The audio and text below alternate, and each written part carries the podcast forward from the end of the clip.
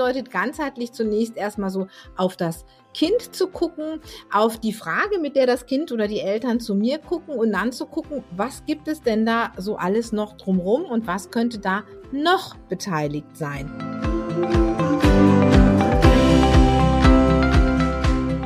Kurswechsel Kindheit. Dein Podcast für ganzheitliche Bildung und Erziehung mit Andrea Schmalzel und Petra Rodenberg.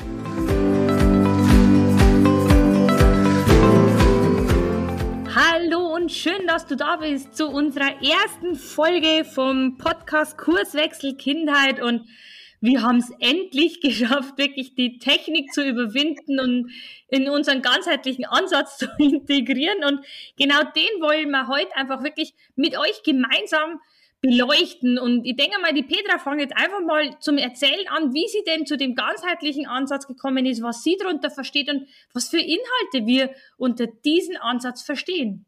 Was meinst du, Petra, dazu? Und schon ist das Thema delegiert. also, ihr seht, wir haben auch Spaß dabei.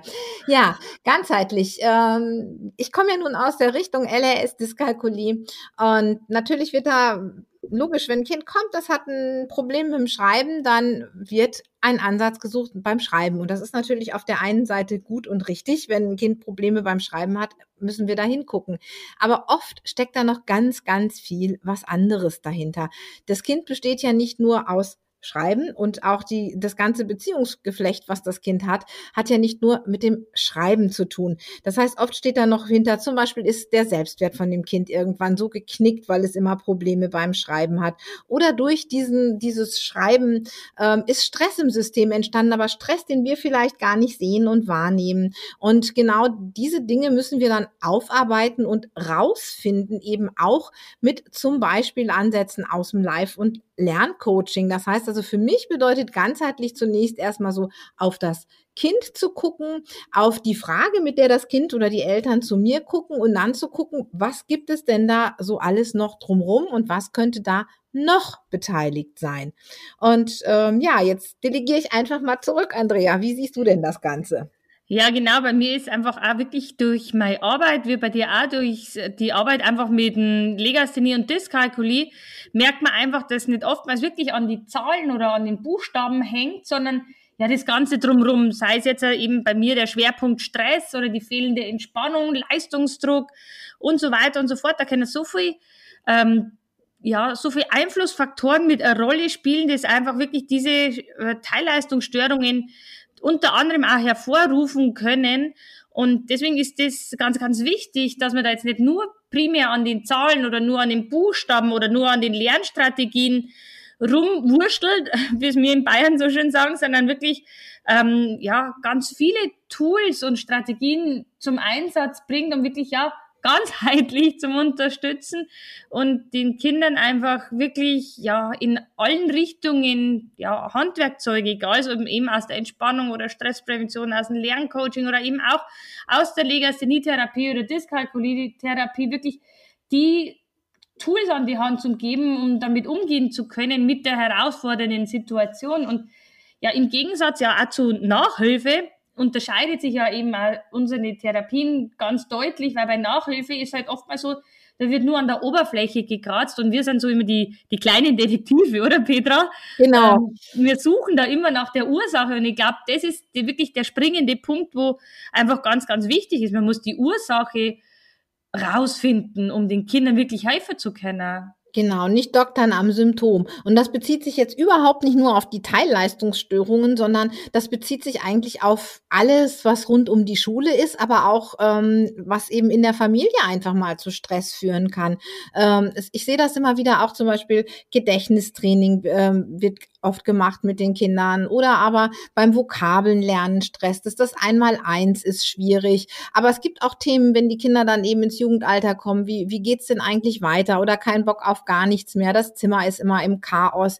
Ähm, oder auch äh, bei den jüngeren Kindern, die sind unorganisiert. Und da hilft, hilft, es, hilft es oft nicht, wenn wir ihnen jetzt zum Beispiel nur Organisationsstrategien an die Hand geben, denn das wissen wir ja jetzt auch sehr gut, dass gerade so versteckter Stress eben dieses Organisations, sag ich mal, die Organisationszentrale im Gehirn lahmlegt. Und da kannst du doch sicher auch noch ein bisschen was zu ergänzen, oder? Ja, gerade bei Stress ist ja das übel, was da in unserem Kopf passiert. Also, man, das machen wir in einer weiteren Postcard-Folge mit Sicherheit noch ganz detaillierter und genauer, was da genau in unserem Gehirn passiert, äh, wenn Stress da ist.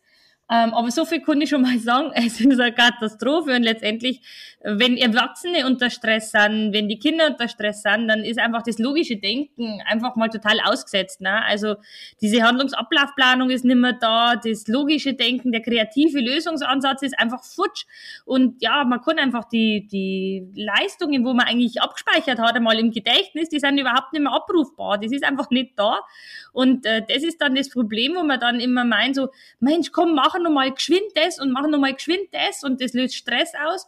Und Stress ist eben so, dass man dann die Informationen nicht mehr abrufen kann und dann kann man es am besten gleich bleiben lassen oder Pause machen, Auszeit machen, sich erholen, rausgehen, weil dann bringt es einfach nichts und dann, wie gesagt, ist gleich sinnvoller Pause zu machen oder das Ganze bleiben zu lassen oder eben mit der richtigen Stresspräventionsstrategie ranzugehen. Und ja, ich hätte mal eine. der für die schon raushauen, Petra? Ach klar, ein paar Tipps nimmt sich, glaube ich, jeder gerne mit. Genau, und das ist ein Tool aus der progressiven Muskelentspannung und äh, die heißt Blitzentspannung. Es ist eigentlich total simpel und einfach, äh, diese Übung. Und zwar, da spannt man einfach ganz bewusst alle Muskelpartien im Körper an, so als würde man wirklich richtig laut schreien äh, spannt man alles ganz fest an, ob es äh, Hände sind, Beine sind, die Pobacken zusammen, Bauch anspannen, Zähne aufeinander beißen, ähm, äh, coole Grimasse machen und da, bei dem Ganzen bis fünf zählen, natürlich auch weiter atmen, ansonsten klappt's vom Stuhl. Ähm, und dann einfach nach fünf bei der Zahl 5 wieder locker lassen, so dass man die wirklich ähm, ja wieder erholen kann und das äh, zwei, drei Mal vielleicht im Abstand zu machen, ist total effizient, denn durch die bewusste Anspannung kann ich eine körperliche und geistige Entspannung herholen und genau das ist eben das Ziel bei der progressiven Muskelentspannung, so dass ich ja wirklich wieder cool weiterarbeiten kann, dass ich meine Informationen wiederholen kann und auch wieder kreativ an das Ganze rangehen kann. Genau. Jetzt hatten wir das Thema Stress. Ein weiteres Thema, was uns ja aufgefallen ist, eben, wenn wir jetzt vom ganzheitlichen Thema Ansatz sprechen, und da werden wir natürlich auch in weiteren Folgen drauf eingehen, sind ja das Thema Emotionen. Das Thema Emotionen ist ja total unterschätzt, gerade im Bereich Bildung und Lernen. Emotionen, die ähm, Emotionen können natürlich Stress auslösen, Emotionen können aber auch das ähm, Lernen einfach äh, lahmlegen. Ich sag mal zum Beispiel, wenn ich Angst habe, dann kann es sein, dass ich in der Prüfung etwas nicht mehr abrufen kann. Oder aber auch, ähm, wenn ich jetzt eine bestimmte Kreativität ist dann lahmgelegt, wenn zu viel Angst im System ist. Und auch dafür braucht man natürlich mit den Kindern Entspannungstechniken, aber auch, äh, sag ich mal, das, was bei uns immer im so schön heutzutage Mindset-Arbeit heißt. Das heißt also, dass wir die Kinder im Prinzip stärken und ihnen auch helfen über solche Sätze wie ich bin zu blöd für irgendwas irgendetwas oder auch so diese Selbstsabotage aufzudecken. Das ist bei Kindern eben etwas schwieriger als bei Erwachsenen, aber es ist durchaus möglich. Und wenn wir das tun, dann, ähm, ja, dann ist das, wie du immer so schön sagst, dann wird die Handbremse gelockert und die Kinder können Vollgas geben. Das haben ja wir letzte Woche ja auch gehabt, ähm, mit unserem Stress, wo wir gehabt haben. Das möchte ich mal kurz noch erzählen, die Geschichte ähm, dass man auch wirklich sieht, wie das Ganze aus dem Leben gegriffen ist, weil da wollten wir eben unsere erste Podcast-Folge mal schnell aufzeichnen, haben am PC dann alles Mögliche verstellt und haben danach noch ein größeres Event eigentlich geplant und ähm, eine Minute bevor das Event äh, angegangen ist, haben wir erst das Ganze wieder zum Laufen bekommen, dass ich sprechen habe können. Und äh, das hat bei uns Erwachsenen natürlich auch wahnsinnig Stress ausgelöst. Aber in dem Moment war es natürlich katastrophal gewesen, wenn wir nicht mehr logisch denken hätten können oder nicht mehr kreativ sein hätten können, weil es haben ja ein Haufen Leute auf uns gewartet. Und da hat unsere Mindset-Arbeit, sowohl von der Petra und von mir, echt uns ganz enorm weitergeholfen, weil ich glaube, wir sind echt schon so gestärkt, dass wir wirklich sagen können, hey, wir kriegen das hin, wir schaffen das und für jedes Problem gibt es eine Lösung. Und das, diese Mindset-Arbeit, die brauchen Kinder. Also genau diese Gewissheit, auf sich verlassen zu können, dass für jedes Problem eine Lösung gibt, das ist, glaube ich, einer der wichtigsten Punkte, wo heutzutage ja ganz eine große Rolle spielen, oder Petra? Ja, genau. Also wir haben unseren Stress ja ehrlich gesagt ein bisschen weggelacht, ne? Kann man ja nicht anders sagen. Wir ja. haben ein bisschen gekugelt. Ähm, das können die Kinder oft nicht. Aber ich glaube, das ist wirklich auch wieder so ein Punkt. Die Kinder stehen oft da und haben das Gefühl von Hoffnungslosigkeit, wo wir auch schon wieder fast bei den Emotionen sind. Hoffnungslosigkeit gepaart mit Angst ist so der größte Lernkiller und der größte ja, äh, der größte Killer, der unsere Zukunft, sag ich mal, so ein bisschen zerstören oder zumindest total beeinträchtigen kann. Weil wenn wir das Gefühl haben, wir können etwas nicht bewältigen auf der einen Seite und dann haben wir auch noch Angst davor, es zu tun, dann geht gar nichts mehr. Dann ist die Blockade total. Und das sind eben alles so Themen, die wir hier in diesem Podcast mit euch in den nächsten Wochen und ich hoffe auch Monaten einfach erarbeiten wollen. Und Jahre. Und Jahre. Ja, schauen wir mal.